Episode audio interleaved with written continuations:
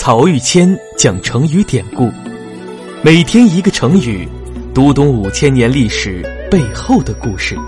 本专辑由曹玉谦播讲，张婷后期制作。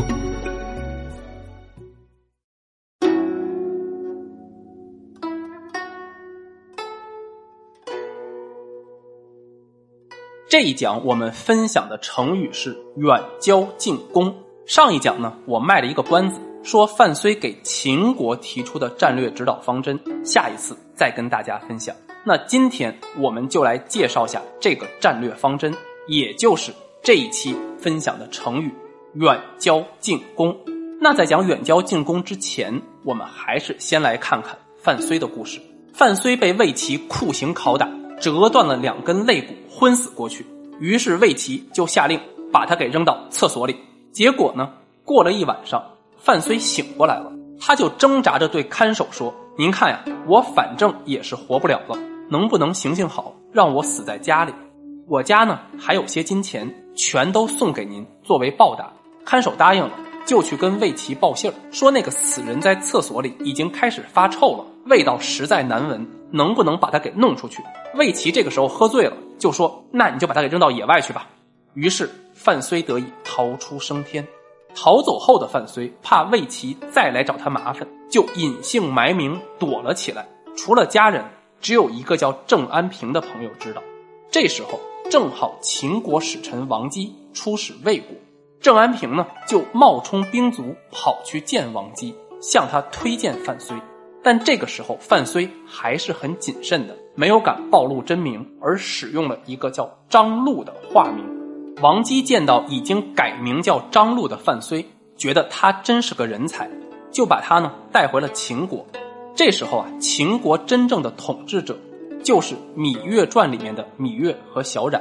当然，芈月是电视导演根据一块秦代瓦当脑补出来的名字，他在历史上的正式称号是宣太后。那电视剧里的小冉呢，就是魏冉。是宣太后的同母异父弟弟，在秦武王死后，秦国诸公子争位的混乱局面中，宣太后靠着自己的谋略手段，加上魏冉手里掌握的军权，就拥立了自己还没有成年的儿子为秦王，也就是秦昭襄王，从此掌控秦国军政大权长达四十年之久，也开启了秦国太后专权的传统。宣太后是一个很有野心也很有魄力的女人，她自己是楚国贵族，但命令白起率领秦国军队攻打楚国，占领郢都，焚烧楚国宗庙陵寝的，就是这个女人。宣太后任魏冉为相，白起为将，秦国的事业是蒸蒸日上，而秦昭襄王呢，基本处在被架空的状态，而他好像也习惯了这种状态。范睢就是在这个时候来到秦国的。他先是想方设法求见秦王，但都被不喜欢外国说客的魏冉给挡住了。终于，在王姬的一再推荐下，秦昭襄王同意见范睢一面。范睢深知啊，成败在此一举，于是他就决定兵行险招。对于这一步棋，司马迁在《史记》当中给予了极为传神的记载。范睢早早就进宫等候。当秦昭襄王的车马经过之时，他故意装作不认识秦王的銮驾，就往队伍里面乱闯。那卫兵当然要驱赶他，一边驱赶还一边斥责说：“大王来了，你怎么还不躲开？”这个时候，范睢故意扯着脖子大喊：“秦国只有太后和丞相，哪里还有大王呢？”就这一句话戳到了秦昭襄王的心窝里。这时啊，他对范睢的态度也不一样了，连忙召见。并且恭恭敬敬地请教自己应当何去何从，但范睢知道自己跟秦王只是萍水相逢，稍有不慎就会死无葬身之地。于是秦王一连问了三遍，范睢都只是点点头，但一句话都不肯说。最后秦王急了，说：“难道您认为寡人我不值得接受您的教诲吗？”这个时候范睢才开口，他对秦王发表了一套长篇大论。中心意思就是，我不是不愿意和您说，而是我要说的都是关于您和秦国安危存亡的大事。我恐怕哪里说错，就遭致灭顶之灾。但是我真正担心的，不是我个人的生死，而是别人看到我的下场，再也不愿意向您去吐露忠言。到那个时候，小到大王您的身家性命，大到秦国的宗庙社稷，都有可能保不住。这才是我真正担心的呀！就用这种欲擒故纵的手法和慷慨陈词的表白，范睢赢得了秦王的信任。秦王对范睢说：“秦国的事情，上到太后，下到大臣，希望您能言无不尽。”但范睢啊，是一个非常懂得分寸的人，他知道疏不见亲的道理和交浅言深的忌讳，因此先从国际关系说起。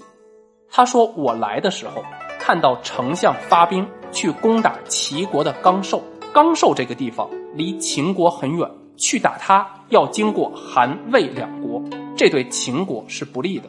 当年魏国攻打中山，但最终中山国的土地。”却被赵国兼并了，这是为什么呢？还不是因为魏国离中山远，而赵国离中山近。现在秦国的军队这么威武，秦国的国力这么雄厚，列国诸侯没有谁不畏惧的。但这么多年过去，却没有取得兼并天下的实际成就，正是因为战略指导思想出了偏差。依我看呀，秦国真正应该做的是。远交近攻，就是跟远方的国家结好，而蚕食吞并邻近的国家。大王，您应该出兵攻打韩国和魏国，韩魏两国被我们削弱，必然会震慑到楚国和赵国。那楚赵两国就必然要争相来依附我们。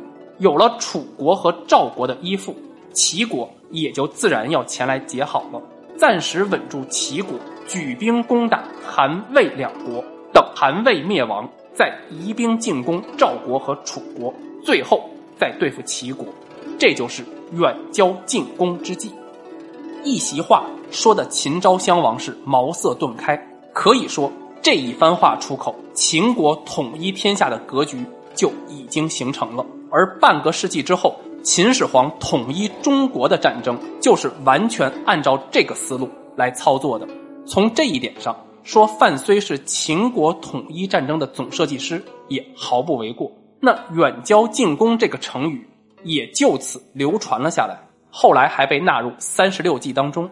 而远交近攻既可以指一种外交战略思想，也可以指处理人际关系的态度。那至于范睢和秦昭襄王的君臣合作，以及范睢的复仇计划，请听下一讲，睚眦必报。